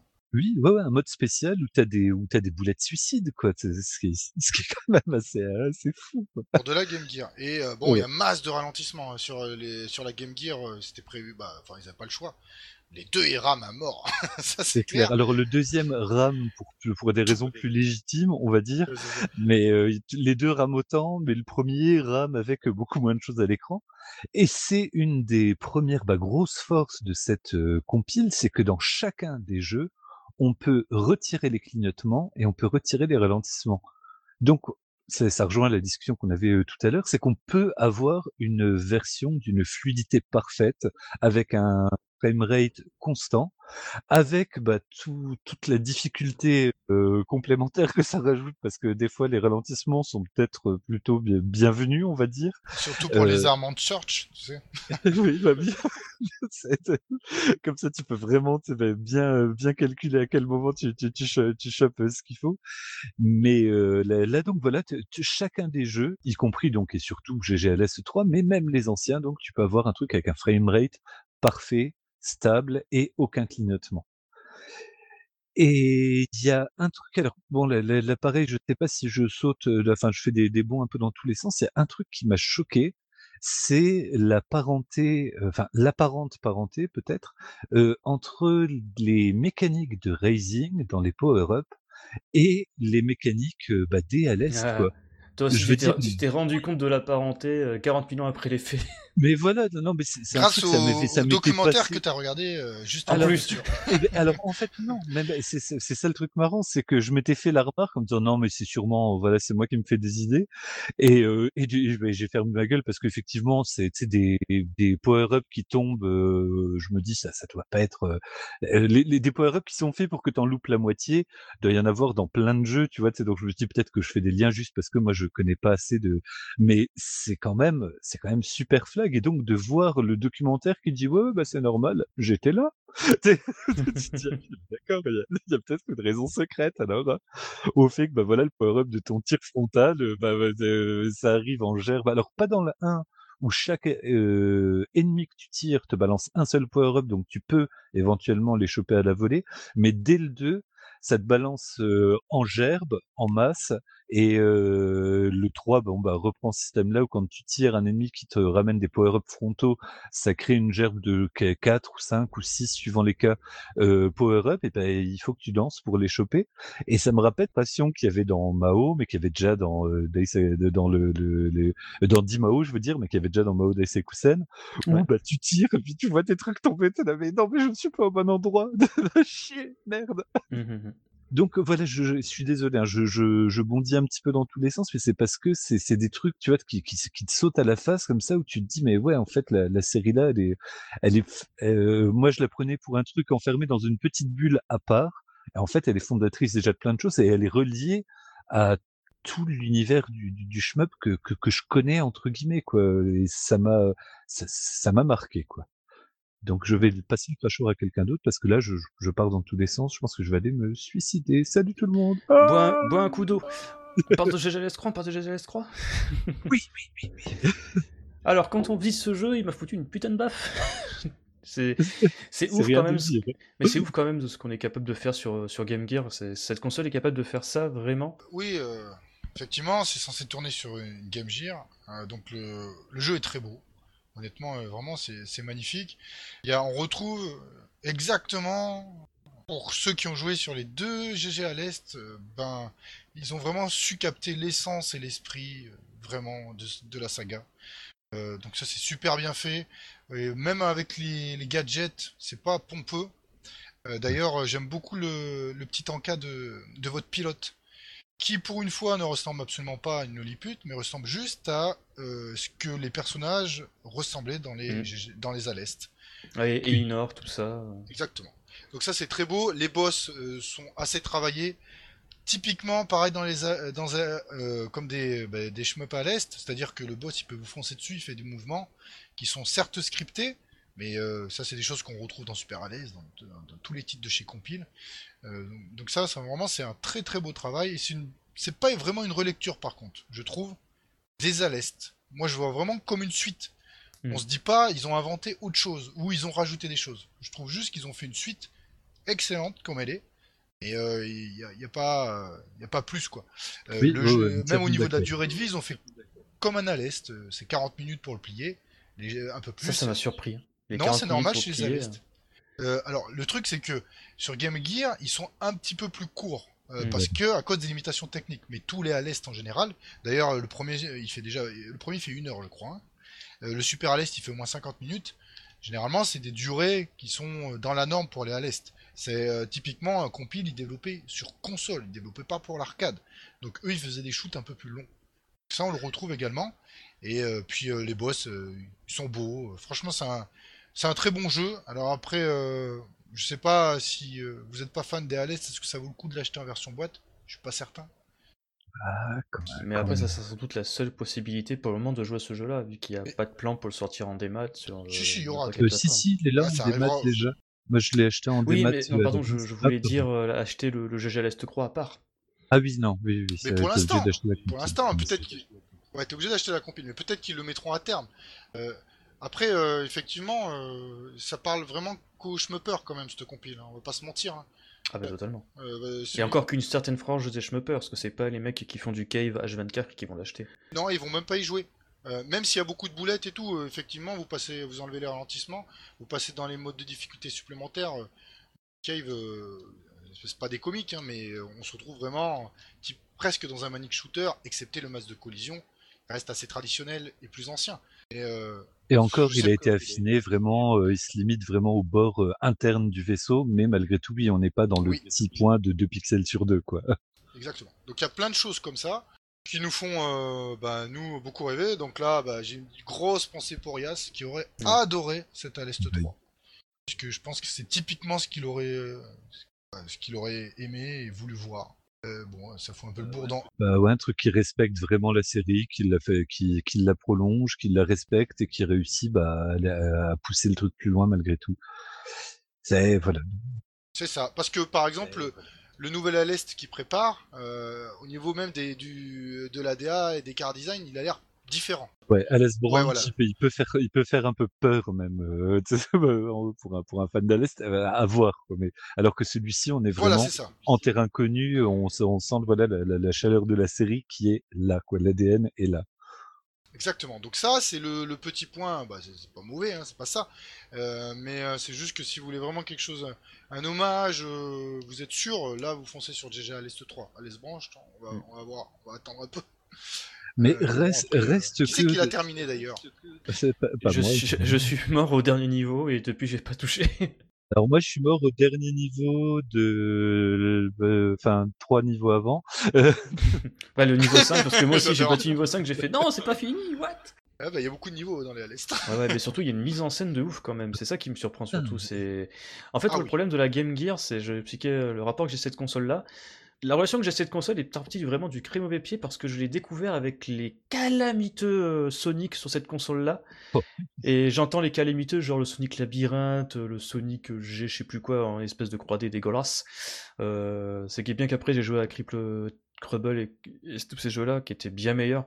Mais voilà, quoi, c'est fini. Pour moi, la, la Game Gear avait un petit peu cette image de d'espèce de sous-master system euh, avec un écran LCD dégueulasse et qui bouffe 6 piles, quoi. Donc voilà, j'avais un peu cette, euh, ce rapport avec elle qui était bizarre. Peut-être d'où le fait que les GG à l'Est sont euh, de durent euh, moitié de temps qu'un à l'Est normal. C'est peut-être pas la même histoire qu'on peut dire en une en, en une lampée de pile, quoi.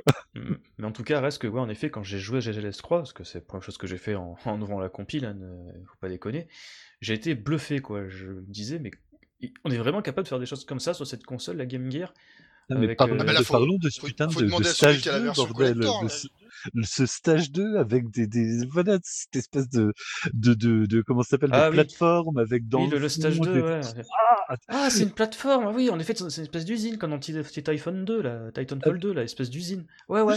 Ah non, en fait, c'est une colonie spatiale Tu vois l'espace. On est comme dans euh, c'est ça, de Taito?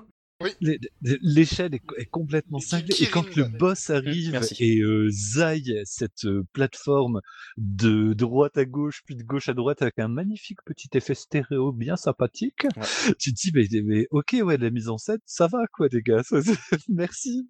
Il y a une mise en scène vraiment sympa. Euh, bien entendu, techniquement, c'est, je trouve que ça c'est un peu ouf. Euh, bah après, oui, on peut parler du personnage, Luna Zweig, que moi je trouve qu'il y a une, une, je la trouve mais d'une arrogance, mais tu vois que rare que j'ai pas vu dans un shmup depuis longtemps en fait, et ça me fait super plaisir. Ça change des Louis putes quoi. C'est genre Ouais. ah ouais Ouais. putain, elle est vachement attachante pour le coup. Donc euh, c'était vachement sympa. Euh, Il faut musiques, parler de la version entendu. collector aussi, qui est Ah. Hubert? Pour le Golden Pigeon en chef. Alors oui, parce qu'au final, j'ai euh, d'abord je l'ai donc acheté en démat, et puis euh, ça, ça me titillait trop quoi. Euh, Du coup, j'ai quand, j'ai vu que à la Fnac, ils la vendaient à- au prix de base qui, est- extrêmement cher, c'est-à-dire en dessous de 194 euh, euros, je crois, 196. Euh, bah dedans, il y a une Game Gear, là une Game Gear Mini avec sa loupe, etc., qui permet de jouer bah, sur une vraie Game Gear. Alors C'est pas une vraie euh, Game Gear, c'est une voilà, une Game Gear dédiée parce que faut pas oublier. de- D'ailleurs, c'est une histoire qui euh, qui rejoint les précédents euh, à l'Est, GG à l'Est. C'est qu'à la base, quand ils ont programmé GG à l'Est 2 de mémoire, ils étaient partis sur une cartouche de 4 euh, de 4 mégaoctets. Et puis, bah, en cours de développement, ils leur ont dit Eh, non, non, les gars, en fait, c'est la moitié, c'est 2. Alors, bah, faites ce que vous voulez, mais c'est 2. Donc, ils ont galéré comme des sacs. Là, une cartouche de 8 mégas. Ouais. Donc, euh, comme à l'époque, mais pas trop quand même, malgré tout. Parce que les mecs de M2 se sont fait plaisir. hein. Ils ont bossé Ouais. dans les conditions de l'époque, mais quand même. euh, au- Dans les conditions de l'époque, mais en termes de quantité, voilà, ils voulaient mettre le paquet et ils l'ont mis. Mais du coup, on se retrouve donc dans cette ve- version. Je trouve que c'est une version euh, mm, de collector très chère, mais qui a son, son putain de collector, quoi. La, euh, la, la, la, la- la- la petite- une, une console dédiée, quoi. Merde. T'as surtout C'est- un J'ai bouquin j'ai dedans. craqué, voilà, co- comme, euh, de- oui, avec le- un artbook. euh, bah, D'ailleurs, les, ouais. Je- c'est- Ah, mais du, coup, je je l'ai pas encore reçu, je regrette déjà. pas- Pour le coup, je me dis ah, puis là, j'ai fini de chouiner, je suis déjà content de les avoir dépensés.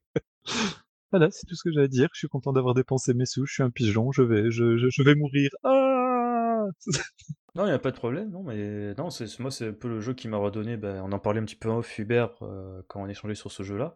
C'est un peu, on va dire, euh, en fin d'année, on était un petit peu, on va dire, euh, on broyait un peu du noir, quoi, parce qu'au niveau shmup, on se, faisait un peu chier, et ça a un peu ravivé notre passion pour le genre, donc ça, c'était vachement cool, Euh, notamment quand on parcourt les interviews, donc je pense notamment à celle de Gengeki PlayStation, où euh, c'est effroyablement long en fait. Euh, Il y a un gars sur Twitter, euh, Gosokyo, qui a essayé de récapituler au maximum et encore ça fait une palanquée de messages à lire.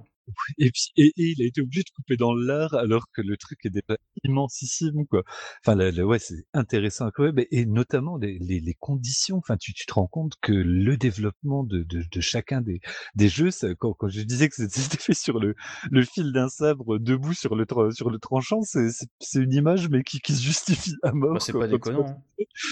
Et la rapidité à laquelle ils ont dû développer les GG à l'Est, quand tu vois le résultat, tu te dis, bah putain, les, les mecs, c'est juste des, des, boss, c'est des monstres.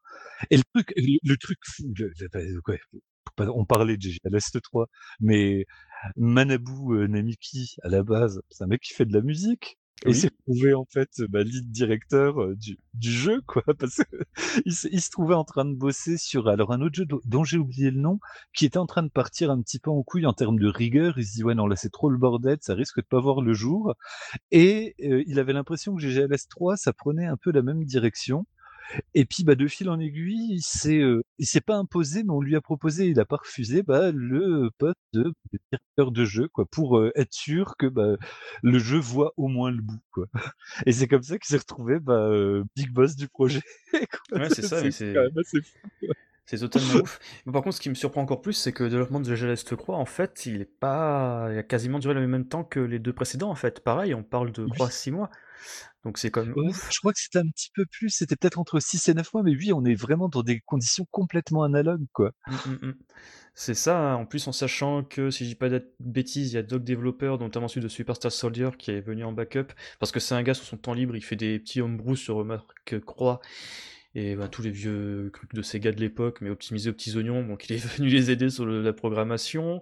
Euh, tu as un designer, si je dis pas d'annerie, bah, c'est le designer de GGLest euh, premier du nom qui les a aidés, là, euh, Kodama, non, si je dis pas de bêtises? Oui, oui, effectivement. Je m'en souviens plus. En fait, l'histoire est tellement dense.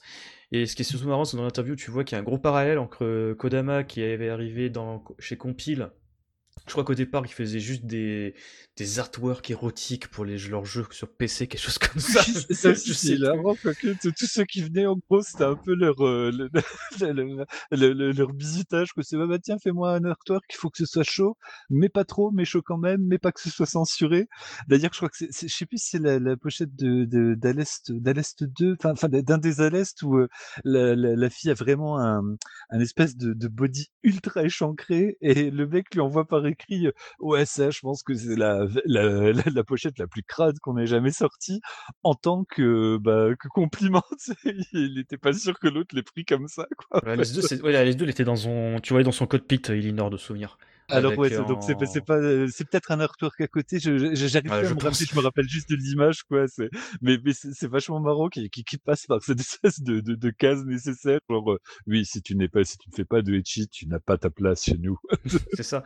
Mais le mec, il fait des trucs dégueulasses. Après, il débarque sur GGLest en tant que directeur, alors que le projet, il était déjà entre guillemets lancé par le type qui avait fait le premier Puyo Puyo. Euh, c'était n'importe quoi. C'est qu'à la toute fin, qui s'est dit putain, je, en fait, je suis capable de tenir un projet comme ça, c'est n'importe quoi. Et ce qui est marrant, c'est que tu peux faire un parallèle avec Manabu Namiki, le mec qui débarque euh, au pif, c'est la première fois qu'il dirige un projet, il se débrouille du mieux qu'il peut. Euh, en plus, ce qui est marrant, c'est qu'ils ont quasiment le même âge, ces deux mecs-là, et que quand il était, euh, si je dis pas d'annerie, la anecdote c'était qu'en fait Manabu Namiki, quand il était étudiant, il avait comme, il avait réussi à se faire embaucher chez un studio japonais allumeur de souvenirs ou allumé en bon françouillard euh, en tant que boulot à mi-temps quand il était étudiant, où en fait il s'était fait embaucher en tant que graphique, graphic designer. Le mec c'est un musicien. Donc il a, bossé je crois que sur un jeu qui s'appelle Rison, quelque chose comme ça, une espèce de R-Type-like, euh, qui a été d'ailleurs édité par Taito si je dis pas de bêtises, et après le mec il s'est fait virer. enfin voilà, cette petite anecdote. Non mais c'est assez marrant le parallèle que tu peux faire entre les deux gars avec facilement 40 ans d'écart euh, au niveau de du jeu quoi. et il y, a il y a un autre point commun entre les bah, ceux qui sont retrouvés sur le sur le projet GGLS 3, c'est tous des gars qui avaient, pour des raisons diverses, bah, complètement laissé tomber le, le ou qui le titillaient de loin, euh, pour, soit simplement en tant que programmeur ou quoi, et qui sont, ça, ça sent une sorte de baroud d'honneur. Ils disent bon allez, petit gars, là, je vais venir t'aider. Allez, va toi, de, allez, viens dans l'équipe, venez les potes. Oui, oui, oui, c'est des gars qui avaient laissé tomber ça depuis 10, 15 ans, enfin 15 ans pour la plupart, voire plus. C'est vrai, je suis bête, mais c'est vrai qu'il y a Nakashima, je me souviens plus de son prénom, qui était euh, le. Ah, alors, lui, c'est quasiment le, mec euh, de, des à l'Est euh, à une période chez Compel, parce que c'est lui, avec Toyama, qui était en charge de Musha à l'Est Il a ensuite été planning, je sais plus, il est en charge du planning sur Spriggan et Spriggan 2, je sais plus exactement, parce que Toyama c'était la programmation. Et donc justement, ce Nakashima, ensuite il était chez Rising au centre du projet Maoda Sakusen. Et donc le type, il a été, euh, je crois que c'est Manu Moniki qui lui avait envoyé un mail, il dit ah, tu veux bosser sur GDL Est Croix? Il a fait ouais ok, pas de souci. donc ouais, le gars il est revenu sur GDL Est Croix quoi. C'est vachement bizarre en fait quand tu mets tout ça en parallèle. Ouais, ouais, en, fa- en fait, que la Dream Team, elle se soit réunie euh, Mm. à l'arrache. Enfin, c'était vraiment sur des, euh, bah, pas pas sur un malentendu, mais pas loin non plus, quoi. tu sais, c'est- Mm, mm. Non, mais c'est c'est ouf ce jeu en fait. C'est t'as l'impression d'être dans une espèce tu sais, de, de monde parallèle façon slider. ouais, où où les choses se passent bien. Ouais, presque bien. Non, c'est très marrant. Mais après, pour revenir sur en lui-même, moi, il y a quelque chose qui m'avait ch- qui m'a frappé, c'est qu'à l'inverse de GGLS 2, mais là par contre, on revient en effet à ce qu'avait dit Crazy sur le fait que c'est pas un, un jeu qui essaie de mimiquer le passé, c'est qu'on n'a plus la notion de, de 4 ou 5 modes de jeu, on a juste un mode normal ou spécial. Bon, spécial, il envoie bien quand même. hein. Euh, en matière de rapidité et de nombre de boulettes. On ne peut plus choisir la, la vitesse du vaisseau de base. Donc il y, a- ces genres de choses-là. Euh, D'ailleurs, c'est assez rigolo parce que quand tu lis l'interview de Dengeki PlayStation, justement, Manabu Namiki revient sur le fait qu'en fait, euh, il voulait vraiment que dans GLS Croix, on retranscrive euh, l'évolution du genre sur environ une trentaine d'années, pas justement refaire un copier-coller de ce qui avait été fait avant. Donc ça, c'était plutôt cool. Euh, donc on avait dit la mise en scène, tout ça. Bon, de toute façon, on va pas s'épancher là-dessus parce que je pense que les vidéos se suffisent à elles-mêmes. Mais, mais ouais, vraiment, bon jeu, quoi, je laisse te croire. Ah oui, oui, très bon. et, et puis euh, que ce soit de, de l'histoire de son développement euh, ju- jusqu'à sa qualité, parce que ce que tu disais tout à l'heure, Trazy, c'est que c'est pas un bon, euh, enfin, enfin que c'est c'est un jeu délicat pour euh, se lancer dans le shmup, certes, mais je trouve ça dommage justement de savoir à l'avance que les euh, que les euh, Danmaku sexuels vont euh, peut-être le bouder alors qu'il a vraiment beaucoup, beaucoup, beaucoup à offrir. C'est pas juste un espèce de rétro euh, de de, de c'est pas une rétro branlette sur un truc Game Gear. Il a c'est un jeu full fledged vraiment un jeu entier qui impose une vision qui prolonge une série mais qui mais qui vaut en soi quoi.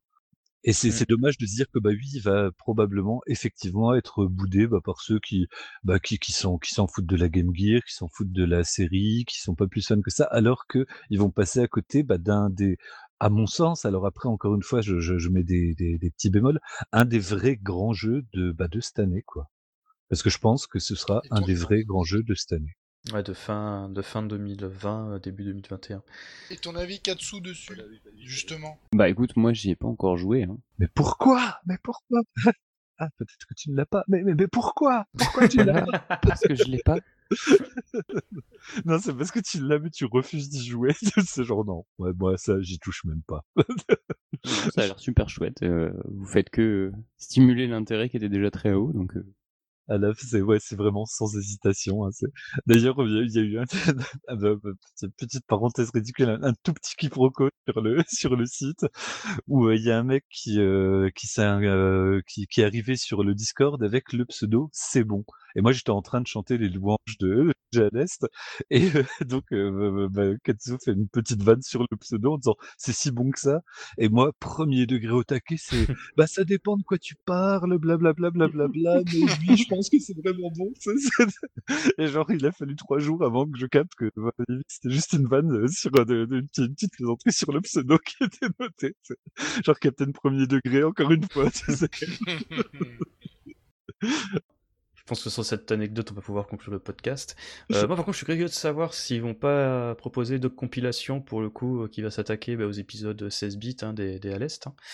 Ça pourrait, être, euh, bah, ça pourrait être très intéressant hein, pour Super à l'Est, Moucha à l'Est et Spriggan. Et est-ce que ça serait pas comme ça qu'ils vont euh, qu'ils vont profiter euh, Peut-être peut-être qu'ils vont euh, promouvoir la sortie de Alès Branche, peut-être. Tu vois, euh, sur le mode là, en, en proposant bah, justement c'est le niveau supérieur en termes de puissance de la série, et puis dire voilà, et ben Alès Branche, euh, ça prolonge plus cette mouvance là. Je, je je sais pas. J'aimerais bien parce que du On coup, ça serait plein de jeux d'un coup. Mais en tout cas, comme blagué un mec de Sega, les mecs d'M2 ils sont pas capables de donner une date sur les branches. Mais par contre, TKT, on peut te faire un nouvel épisode inédit sur Game Gear en 4 mois. Ouais, c'est vraiment trop ça, quoi. sais, ça. Ouais, Alès Branche, ça fait ouais. 15 ans qu'on- Ça fait quoi? 5 je passe dessus 3 ans, 5 ans, 6 ans, 10 ans. Mais là, ouais, tu bah, encore une fois, c'est que le couteau sous la gorge, euh, debout sur euh, des tapis de flou, il bosse vachement mieux, en fait. Ouais, ça a été, si je dis pas de bêtises, ça a été annoncé en été 2017. Enfin bref, euh, S-Branch Project euh, AM2A. Euh, bon, sur ce, il est temps de conclure ce podcast. Comme d'habitude, on remercie notre partenaire badgeek.fr. Badgeek.fr, l'agrégateur de passion. Vous pouvez suivre les podcasts sur partout maintenant, hein, donc comme une cité, Deezer, Spotify, PodCloud, je mets bien entendu, Badgeek. Euh, les réseaux sociaux, bien entendu, Twitter, Facebook, Discord, tous les liens sur son pardon. Idem pour se citer durant l'émission. Et d'ici la prochaine fois, n'oubliez pas, mieux vaut bomber plutôt que... Crever Ciao, bon dimanche Ciao Salut